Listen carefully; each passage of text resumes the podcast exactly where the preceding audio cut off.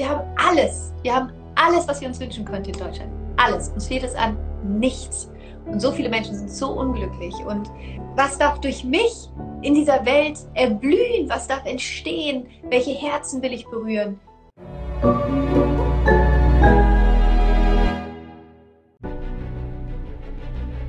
Willkommen bei dem Podcast von Die Köpfe der Genies. Mein Name ist Maxim Mankewitsch und in diesem Podcast lassen wir die größten Genies aus dem Grabau verstehen und präsentieren dir das spannende Erfolgswissen der Neuzeit. Unternehmerin, jeder ist da permanent am Laura hier, Laura da und dann noch zweifache Mama. Und dann hast du ein wunder, wundervolles Werk geschrieben, was jetzt auch schon vor fünf, sechs Wochen, hilf mir, am 14. September. Was haben wir denn? November. Anfang November. Wow. Sieben. Zwei Monate.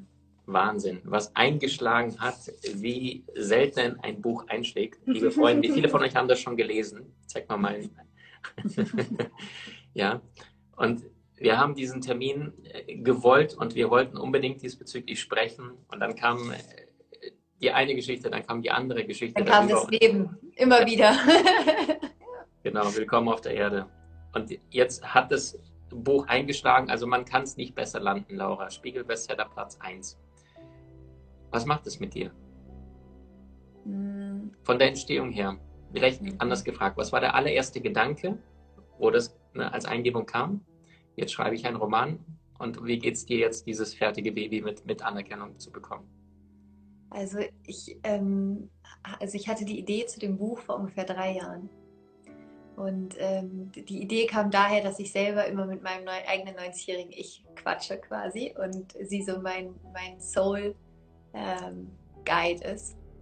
Und irgendwann dachte ich, es wäre doch so schön, dieses Gespräch ähm, zu teilen, also das irgendwie als, als Geschichte zu teilen. Und dann entwickelte sich das so in meinem Kopf und dann dachte ich erst, ich erzähle meine Geschichte mit meinem 90-jährigen Ich und dann dachte ich aber, nee, irgendwie passt es für mich nicht so richtig. Ähm, und dann kam Alma.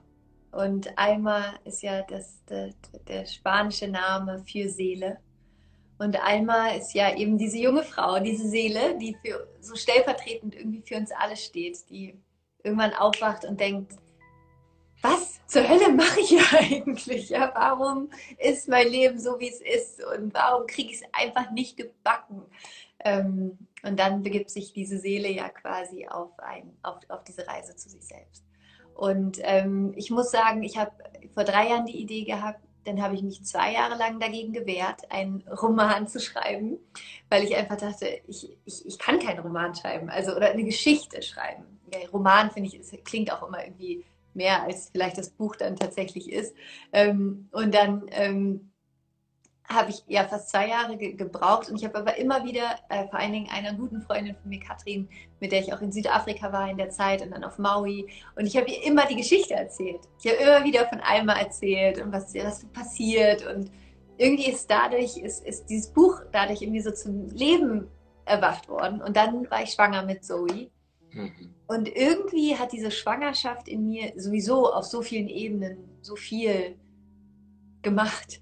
Ähm, aber unter anderem auch, dass ich dachte, ich schreibe jetzt dieses Buch. Ich schreibe jetzt dieses Buch und dann habe ich tatsächlich, während ich mit Zoe schwanger war, dieses Buch geschrieben. Und es war total schön. Ich habe, während ich mit Karle schwanger war, mein erstes Buch geschrieben und jetzt mit ihr mein drittes Buch. Und sie ist quasi meine kleine Co-Autorin, ähm, weil ich auch fest davon überzeugt bin, dass in der Zeit äh, oder in meinen Schwangerschaften war es bis jetzt immer so, ich habe mich noch mal ganz anders angebunden gefühlt, weil du hast ja quasi Gott im Bauch. ja. Und ähm, ich hatte dann immer das Gefühl, die Dinge fließen noch viel mehr durch mich durch als, als so schon. Ähm, ja, und dann habe ich dieses Buch zum Glück geschrieben und es hat mir unglaublich viel Spaß gemacht. Also dieses Buch zu schreiben war für mich wahnsinnig erfüllend. Ich bin so froh, dass ich dann einfach angefangen habe, wie immer. Ne? Einfach dieses Anfangen und dann ist es wie aus mir rausgeflossen. Und ich war dann auch richtig, ähm, ich war so richtig genervt, wenn ich nicht weiterschreiben durfte. Also wenn irgendwas war und die Geschichte war, also kurz vorm Platzen, dass die Geschichte, ich so, ich muss das jetzt aufschreiben, weil das ist jetzt alles hier drin und das muss jetzt raus.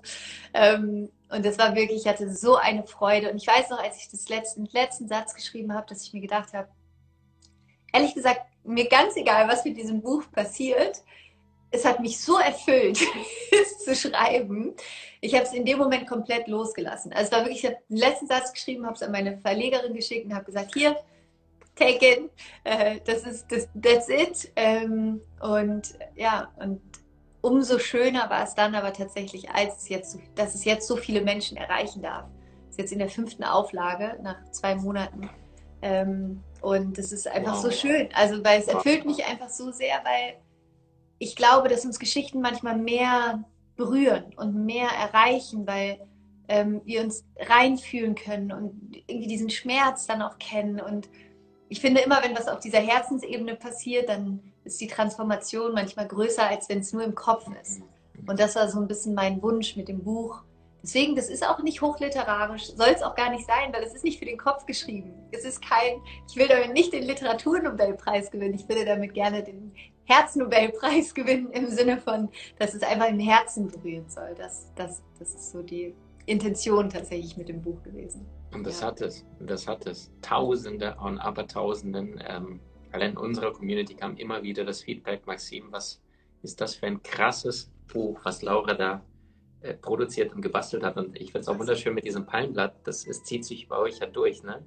Mhm. Auch die Homepage, alles vom Design, also von der Erstellung, vom erstes Kapitel bis zum letzten Kapitel. Es ist eine rote, ja, ich kann, es ist kein roter Faden, es ist eine Herzensöffnung. So habe ich es beschrieben, als ich es unter Amazon das auch bewertet habe, nachdem ich es ähm, gelesen habe. Was würdest du sagen, Laura? Schön, danke Maxim. Du vom ganzen Herzen. Ich fühle mich immer so.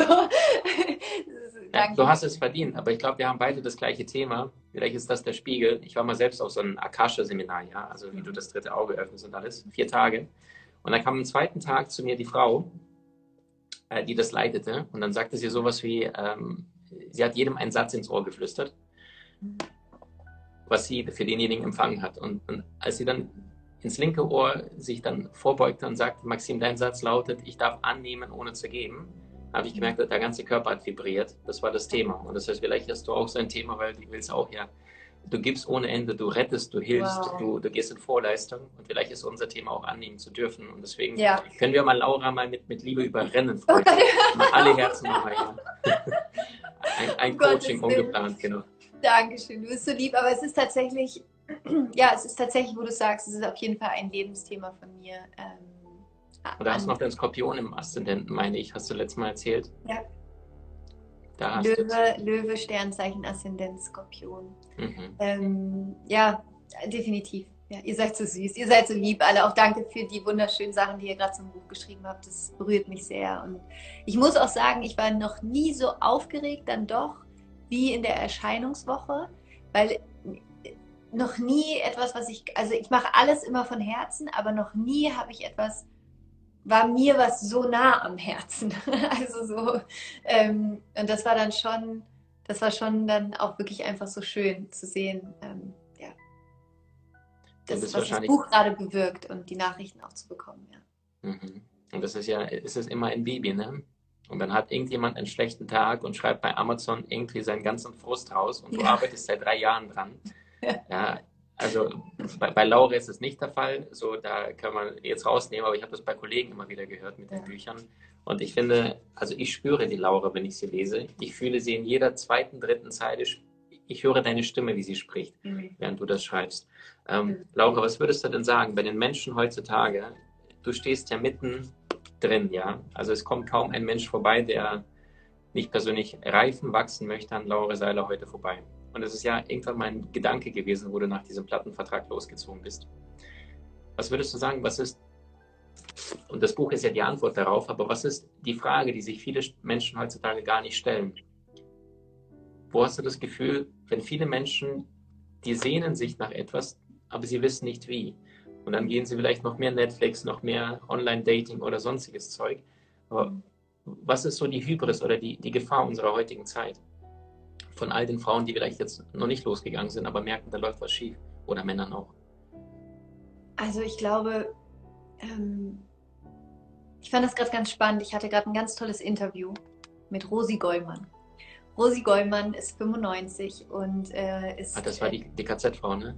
Nee, das ist Nein. Dr. Edith e-, Eger. Äh, Rosi Goldmann ist nochmal jemand anderes. Die, äh, ist, ähm, die war im Zweiten Weltkrieg, ist sie gerade äh, in Bonn, da war sie 14, äh, ist in Bonn groß geworden und hat äh, die Bombardierung von Bonn äh, auch komplett mitbekommen und hat dann aber später in ihrem Leben die ähm, Ageri, sage ich das richtig? Ich glaube, Ageri Stiftung gegründet ähm, für Waisenkinder in Indien. Sorry, mein uh, Handy rutscht hier gerade so runter, aber ich mal so. Ähm, äh, für Waisenkinder in Indien und hat daraus eine riesen, eine, eine riesen Stiftung gegründet, wo es vor allen Dingen um Hilfe zur Selbsthilfe geht. Und ähm, am Ende hat, sind es mehr als, sie hat jetzt gerade erzählt, durch ihre Arbeit und durch das, was sie in Gang gesetzt hat, sind allein in Bangladesch 1,4 Millionen blinde Menschen operiert worden, die wieder sehen können. Wow. Ähm, plus all die anderen Dinge, die sie bewirkt hat. Ja, äh, eine unglaublich tolle Frau, 95 Jahre alt. Ich hatte sie gerade im Podcast, also auch für dich vielleicht nochmal eine Inspiration, Unbedingt. oder auch Unbedingt. mal ein Interview für deinen Podcast zu machen. Mhm. Ähm, und was sie gesagt hat, ist, das Leben ist für andere. Ja?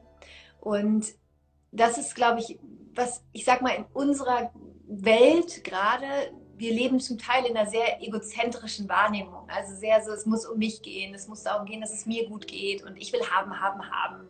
Und nur wenn ich habe, bin ich glücklich. Und das wissen wir ja mittlerweile alle, dass das so ein bisschen ein, sehr kurz gedacht ist. Ähm, und ich fand das in diesem Interview mit Rosi gerade so schön, weil sie ist 95 Jahre alt und ich konnte sehen, wie erfüllt sie ist. Ich konnte sehen, wie erfüllt sie ist von all den Leben, die sie berührt hat in ihrem Leben und von all dem, was sie, was sie einfach bewirkt hat. Ja? Äh, und sie ist ganz normal in einer, in einer ganz normalen kleinen Bonner Familie aufgewachsen, war Religionslehrerin und hat jetzt hat über ihre Lebenszeit einfach dieses Wunderwerk äh, erschaffen. Und ich glaube, das ist das, was, was ja auch meine Botschaft ist, was ja auch deine Botschaft ist. Mh, dir darüber bewusst zu werden, dass ja, du kannst vielleicht nicht die ganze Welt retten, ähm, aber du kannst anfangen, deinen Beitrag zu leisten, damit wir alle zusammen die Welt retten können, im Sinne von, dass wir, dass wir die Welt zu diesem Ort gestalten, in der wir gerne leben wollen. Und das ist vor allen Dingen ein, eine ähm, Arbeit auf einer Bewusstseinsebene, die, die wir machen müssen. Und wir sind alle so bequem. Wir leben in der, wir haben einfach, wir haben alles, wir haben alles, was wir uns wünschen könnten in Deutschland. Alles. Uns fehlt es an nichts. Und so viele Menschen sind so unglücklich. Und das zeigt es eben, es ist nicht haben, sein, ja, sondern es ist sein, haben. Also es geht vielmehr darum, dich zu fragen, wer will ich sein? Wer will ich sein in meinem Leben? Was will ich beitragen? Was will ich verändern? Auf welches Lebenswerk möchte ich zurückgucken, wenn ich irgendwann gehe? Ähm, was darf durch mich in dieser Welt erblühen? Was darf entstehen? Welche Herzen will ich berühren? Und wenn du in dieses Sein kommst, und das ist ja, was du machst, das ist, wo ich jeden Tag dran arbeite, aus dem Sein heraus zu handeln, weil dann kommt das Haben ganz von selbst.